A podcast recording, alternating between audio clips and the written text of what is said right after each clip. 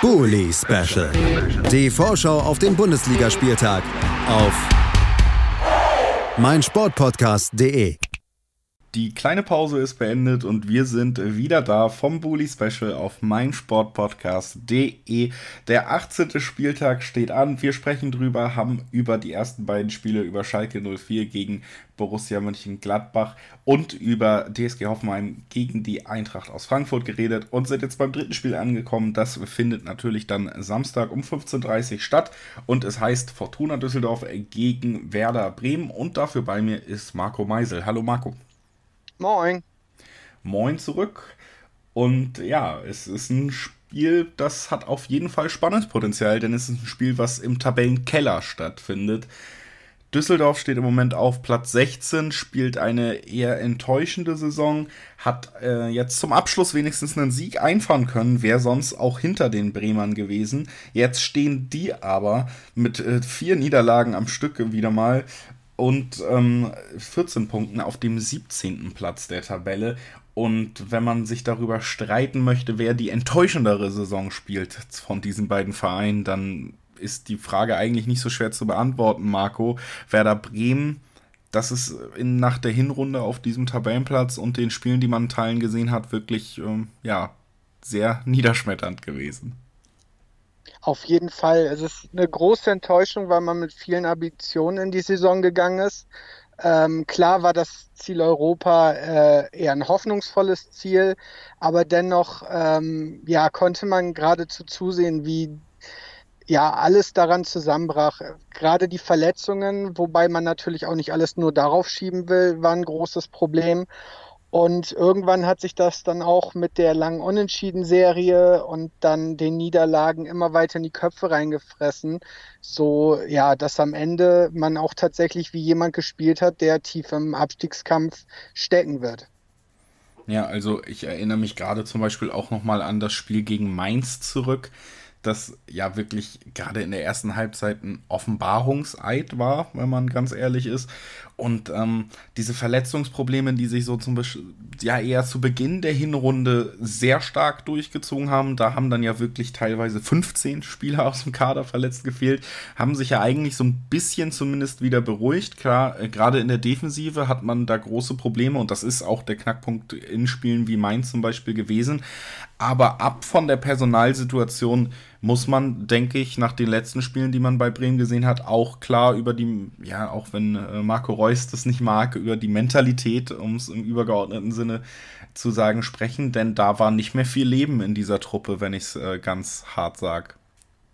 Ja, auf jeden Fall. Also die sind äh, total auseinandergefallen, sobald äh, der erste Gegentreffer fällt, äh, fällt die ganze Mannschaft auseinander. Unsicherheiten, gerade auch in der Abwehr. Also nach vorne hin, äh, Rashica hat immer gekämpft, aber hinten ja hat überhaupt nichts funktioniert. Aber man kann es halt auch mental tatsächlich nicht von den Verletzungen wegmachen, weil es niemals eine eingespielte äh, Verteidigung gab und äh, ja auch weiterhin bisher tatsächlich nicht gibt und dementsprechend fehlten da immer die Absprachen und sobald dann halt man merkte, der Gegner wird zu stark, dann ja fehlte das absolute Selbstvertrauen das Selbstvertrauen fehlte. Jetzt ist natürlich äh, ein Thema, was eigentlich bei Vereinen aufkommt, die sehr enttäuschend spielen und die unter ihren Möglichkeiten bleiben, dass man auch mal über den Trainer diskutiert. Das wird in Bremen natürlich mit extremer Vehemenz abgeschmettert, dieses Thema. Man möchte an Florian Kofeld festhalten. Gehen wir jetzt mal rein hypothetisch davon aus, viele dieser Probleme, über die wir gesprochen haben, ziehen sich auf dem Feld und auch in den Ergebnissen weiter in der Rückrunde. Muss man dann nicht trotz aller Liebe irgendwann mal reagieren und auch jeden Posten hinterfragen? Hinterfragen auf jeden Fall. Ähm, man muss halt auch schauen, woran liegen gewisse Probleme. Also es gibt tatsächlich schon wieder einige kleine äh, Verletzungsmeldungen und da fragt man sich, liegt es am Training, liegt es an der medizinischen Abteilung, liegt es einfach generell an diesem älteren und ja vorgeschädigten Kader und klar, da ist äh, Kofeld auch ganz stark mit dran beteiligt. Plus, dass er selber durch diese ganze Improvisation sehr stark von seiner Spielidee abgewichen ist. Und äh, ja, wenn er die Mannschaft nicht wieder kriegt, gerade auch äh, die Kopfsache nicht wieder bereinigt kriegt, dann muss man auf jeden Fall zumindest hinterfragen, ob da nicht was anderes sinnvoller wäre. Aber meine Meinung ist, grundsätzlich sollte man so lange wie möglich an einem Trainer, der ja auch wirklich gut zu dem Verein passt, festhalten. Außer es ist klar und offensichtlich, dass es tatsächlich am Ende an dieser Stelle liegt.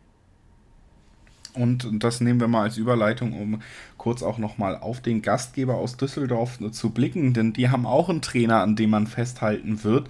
Zumindest wenn man wieder einmal den Klassenerhalt schaffen sollte. Friedhelm Funkel, neuen Vertrag wieder mal unterschrieben, dessen Verlängerung nur greift, wenn man eben in der ersten Liga bleibt. Hat das in der letzten Saison ja sehr gut mit Düsseldorf gemacht und in dieser Saison auf jeden Fall deutlich mehr Probleme, dieses Ziel zu erreichen. Es dürfte auf jeden Fall auch an den prominenten Abgängen, die schon im Sommer stattgefunden haben, liegen Luke Bacchio weg, Rahman weg, damit eben die beiden Zielspieler in seiner Offensividee weg, von der er aber nicht abgewichen ist, die nun aber eben nicht mehr so gut funktioniert, wenn ihr dieses Spiel, Spielermaterial nicht so zur Seite gestellt wird. Dazu dann eben der lange Ausfall von Kevin Stöger, der in der letzten Saison auf jeden Fall der Fadenzieher war und äh, meiner Meinung nach zumindest einer der besten Spieler, die Düsseldorf aufgeboten hat im letzten Jahr.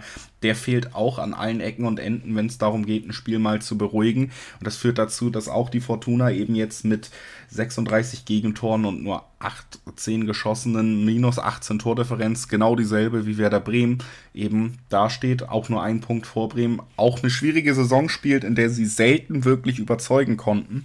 Und äh, in diesem Duell jetzt wird tatsächlich spannend zu beobachten sein, welches Team denn vielleicht die Winterpause genutzt hat, um auch ja, um wieder zu Marco Reus Ärgerwort zurückzukommen, den Mentalitätsschalter so ein bisschen gefunden hat und unabhängig von den vielleicht spielerischen Zulänglichkeiten, die diese Kader haben, eben es schafft, auch wieder ein bisschen mehr Spannung auf den Platz zu bringen und ähm, damit vielleicht dann auch in einem Duell, wo beide Teams eine, eine schlechte Saison spielen, wenn man ganz ehrlich ist, eben am Ende die Waage in seine Richtung kippen zu lassen. Das äh, zum Gast aus Düsseldorf. Bevor wir uns deinen Tipp noch zu dem Spiel anhören, Marco. Die letzte Frage, die wir hier nochmal stellen. Wie sieht es denn im Moment überhaupt an der verletzten Front bei Werder auf, aus? Ist es da immer noch sehr angespannt, gerade was die Defensive angeht, oder kann da Kofeld jetzt auch endlich mal wieder aus dem Vollen schöpfen? Nee, es ist leider tatsächlich wieder angespannt. Also äh, die neuesten Meldungen sind, dass äh, Augustinsson ein äh, einsatzgefährdet ist jetzt am Wochenende.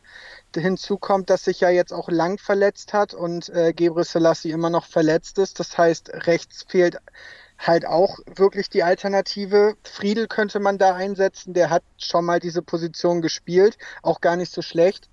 Aber äh, ja, Außenverteidiger sind im Moment das Problem gerade. Dafür haben wir ja jetzt Kevin Vogt bekommen. Und vielleicht wäre es tatsächlich ein guter Zeitpunkt, es mit einer Dreierkette zu probieren, die dem ja auch liegt und dann halt die Außen etwas offensiver zu besetzen, weil ja, sonst lassen die Verletzungen dann wirklich nicht viele Alternativen zu. Also wieder eine angespannte Situation auf der Personalseite für Werder Bremen. Angespannt ist sie tabellarisch sowieso. Warum haben wir hier schon dargelegt? Und es braucht auf jeden Fall ein Zeichen. Glaubst du denn, es kommt bei diesem Duell dazu? Was glaubst du? Wie geht's aus?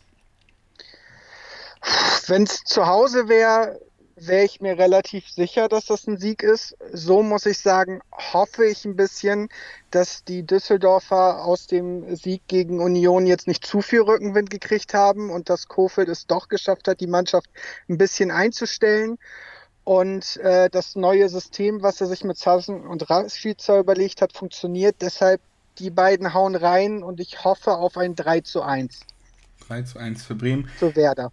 Ja, das habe ich mir schon gedacht bei dem Typ. Ich glaube, dass das Ganze ein relativ unschönes 1 zu 1 wird und wie so oft dann im Abstiegskampf ein Spiel, von dem sich niemand so wirklich was kaufen kann. Ähm, und in den nächsten Wochen wird sich dann, denke ich, auch entscheiden, ob Florian Kofeld noch lange diesem Druck entkommen kann, der ja noch sehr gut von ihm ferngehalten wird.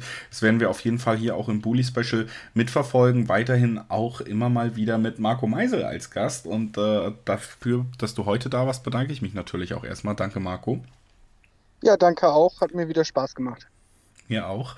Und äh, wir hören uns gleich dann wieder mit dem Spiel Mainz 05 gegen SC Freiburg. Dafür ist Benedikt Engelberts von den Hinterhofsängern hier, genauso wie Michael Schröder vom Fützle Talk. Bleibt also gerne dran, wenn euch das interessiert. Ansonsten danke fürs Reinhören und äh, ciao.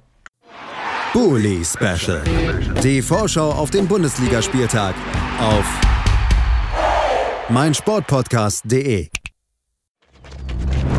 Interception. Touchdown! Der Football Talk mit Sebastian Mühlenhof. Höre die aktuellsten News aus den NFL Divisions. Jede Woche neu auf meinsportpodcast.de.